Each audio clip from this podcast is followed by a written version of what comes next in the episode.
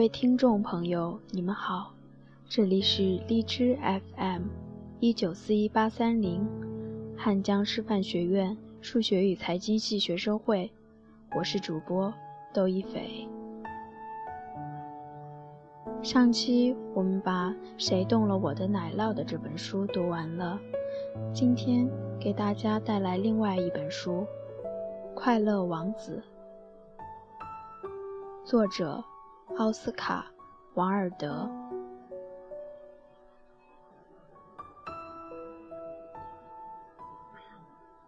王尔德出生于都柏林的一个家世卓越的家庭，父亲威廉·王尔德爵士是位医生，在医学界和文化界都颇有建树；母亲简·弗兰西斯卡是位诗人与作家，热爱文学。在不平凡的家庭中长大的王尔德，从小天资聪慧，外貌出众，可说是天之骄子。他在求学阶段表现优异，以奖学金就读都柏林的圣三一学院，并在该校获得多项荣誉。后来进入牛津大学莫德林学院。牛津大学毕业后。王尔德迁居英国，很快的被伦敦上流社会接纳，被追捧为天才，并成为当时风行一时的唯美主义代言人。而他的作品也处处可嗅到浓厚的唯美色彩。之后，他到美国做巡回演讲，由于其机智的谈吐和过人的才气，让他风靡全美。在将近一年内，就展开了一百四十场演讲。《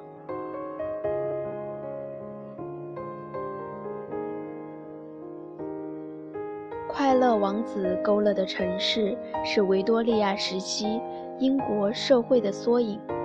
王尔德把在真实社会中发生的种种丑恶现象揉入故事中，对当时冷酷的社会进行了无情的鞭挞和揭露。对于富有同情心的快乐王子与燕子，对社会底层人的慈善救济活动和他们最终的失败，给予了深切的同情，同时也通过故事本身暗示了作者的理想社会制度倾向，也从根本上质疑了当时社会的道德原则。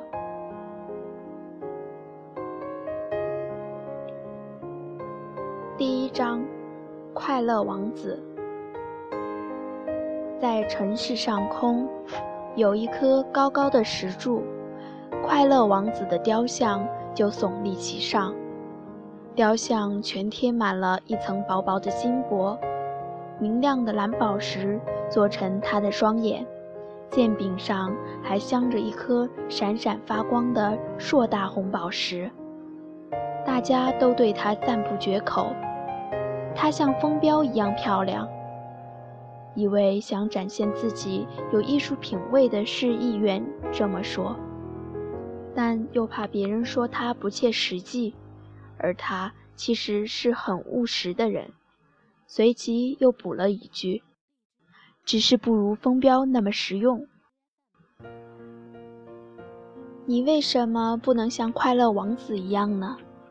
一位明理的母亲。对哭喊着要月亮的小儿子说：“快乐王子从来不会梦到哭着要东西。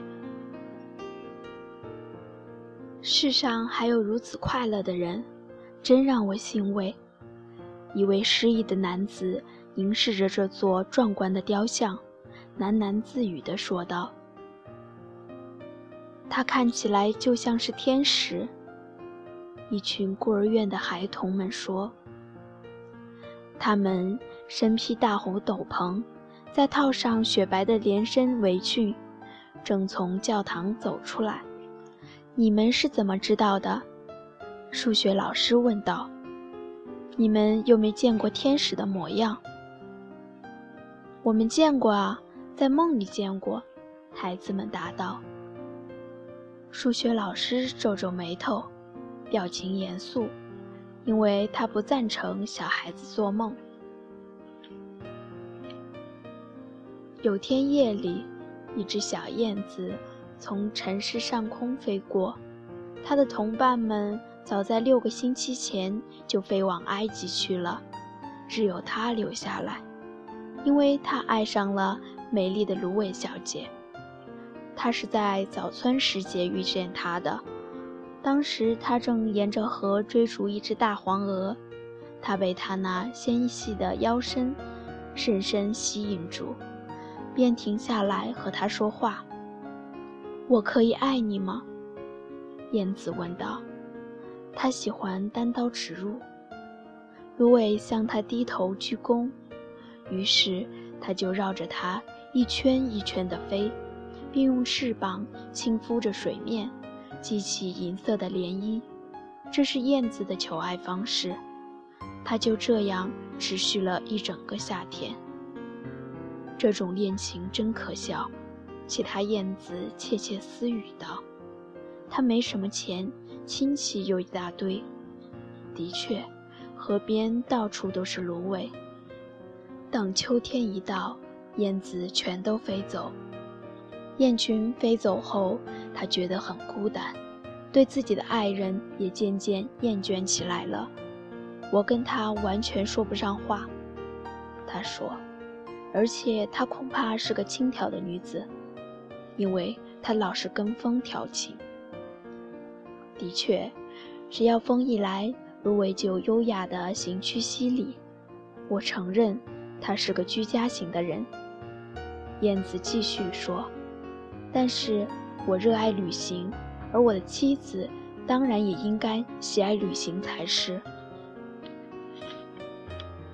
你愿不愿意跟我走？他终于问他。然而芦苇却摇了摇头，他实在舍不得离开他的家。原来你一直在玩弄我，他大叫着。我要去金字塔了，再见。说完就飞走了。他飞了一整天，夜晚才来到这座城市。我该上哪儿过夜呢？他说：“但愿这个城市已为我准备好地方了。”这时，他看见了高大圆柱上的雕像。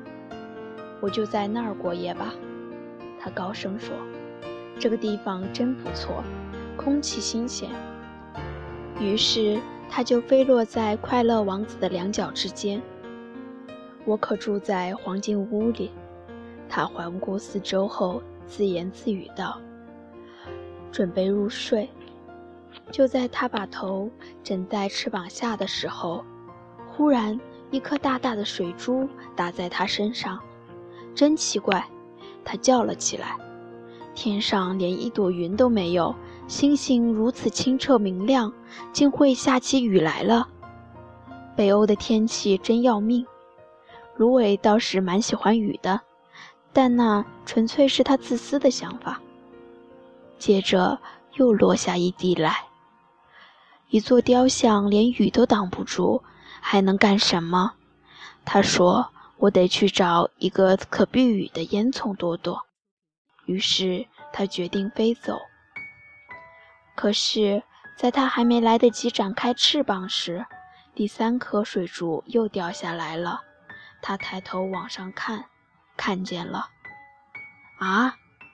他看见了什么？快乐王子的双眼充满了泪水，泪珠顺着他金色的脸颊淌下来。王子的脸庞在月光的映照下显得很美丽。令小燕子不禁生起了怜悯之心。“你是谁？”他问对方。“我是快乐王子。”“那你为什么哭呢？”燕子又问。“你害我全身湿透了。”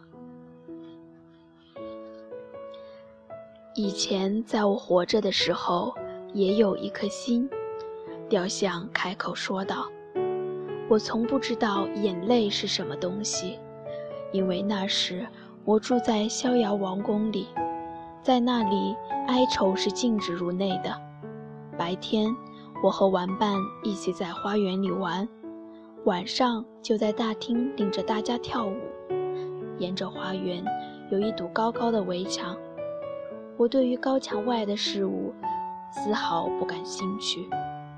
我身边的一切太美好了，我的大臣们都叫我快乐王子。如果享乐就是一种幸福的话，那我的确是很幸福。我就这么活着，也就这么死去了。我死了之后，他们把我高高的树立在此。使我能看见自己尘世中所有的丑恶和苦难，尽管我的心是铅做的，但我还是忍不住要哭泣。啊，难道它不是黄金做的雕像吗？燕子自言自语道。他很有礼貌，对别人的私事，他不想说三道四的。在远方。雕像用低缓而悦耳的声音继续说：“远方的一条小巷里，住了一户贫苦人家，其中一扇窗户开着。我从窗户看见一个女人坐在桌旁，她的脸小手憔悴，粗糙发红的双手处处可见针扎的痕迹，因为她是一个裁缝。”她正在一件缎袍上绣西番莲花，这件衣服是皇后最宠爱的宫女下次参加宫廷舞会时要穿的。房间角落有一张床，上面躺了她生病的孩子，孩子在发烧，嚷着要吃橙子，她妈妈能给他喝的只有河水，因此孩子老是哭个不停。燕子啊，燕子，小燕子。你能不能把我剑柄上的红宝石取下来送给他？我的双脚被固定在这基座上，不能动弹。我的同伴都在埃及等我，燕子说，他们正在尼罗河上飞来飞去，和大莲花交谈着。良久，就要到伟大的国王的陵墓里休息。那个国王就睡在上了漆的棺材中。他的身体被裹覆在黄色的亚麻布里，还填满了防腐的香料。脖子上挂了一条项链，上面有颗淡绿色的翡翠穗子。而他干枯的双手就像枯萎的树叶一般。燕子啊，燕子，小燕子，王子又说：“你愿不愿意留下来陪我一夜，当我的使者？”那个孩子口很渴，他的母亲伤心极了。我想我不太喜欢小孩子，燕子回答说。去年夏天，我飞到一条河边，有两个野孩子，是磨坊主的儿子，他们老是丢石头打我。当然，他们永远也别想打中我。我们燕子飞得多快呀！而且。我出生于以敏捷出名的家庭，但不管怎么说，用石头打人实在太无理了。可是看到快乐王子的愁容，小燕子心里很过意不去。这里真冷，他说。不过我还是愿意陪你待一晚，做你的使者。谢谢你，小燕子。王子说。于是燕子从王子的宝剑上取下那颗大红宝石。用嘴衔着，飞越城市上空。它飞往大教堂的塔顶，上边有白色大理石雕刻的天使像。他飞过王宫，听见了跳舞的曲声。一位美丽的女孩和她的心上人走出了阳台。星星多美妙呀！他对她说：“爱情多美妙呀！”我希望我的衣服能按时做好，赶得上宫廷舞会。他回答说：“我已要求绣上西番莲花，只是那些女裁缝们都太懒了。”他飞过河流上方，看见灯笼高挂在船桅上。他飞过了犹太人区，看见犹太老人们一边讨价还价，一边用铜秤称钱。最后，他来到了那个穷苦人家，朝里面望去，发烧的孩子在床上辗转反侧，母亲已经睡着了，因为他太累了。他跳进屋里，将大宝石放在桌上，就放在顶针旁边。随后，他又轻轻地绕着床飞，用翅膀扇孩子的额头。我觉得好凉，孩子说：“我的病一定好多了。”然后就进入了香甜的梦乡。感谢您的收听，喜欢我们的小耳朵可以订阅我们的 FM 一九四一八三零，也可以添加官方公众 QQ 号二零六二九三六二零四二零六二九三六二零四，收取更多资讯可以关注微信公众号 FM 一九四一八三零。或搜索“我走在你心上”。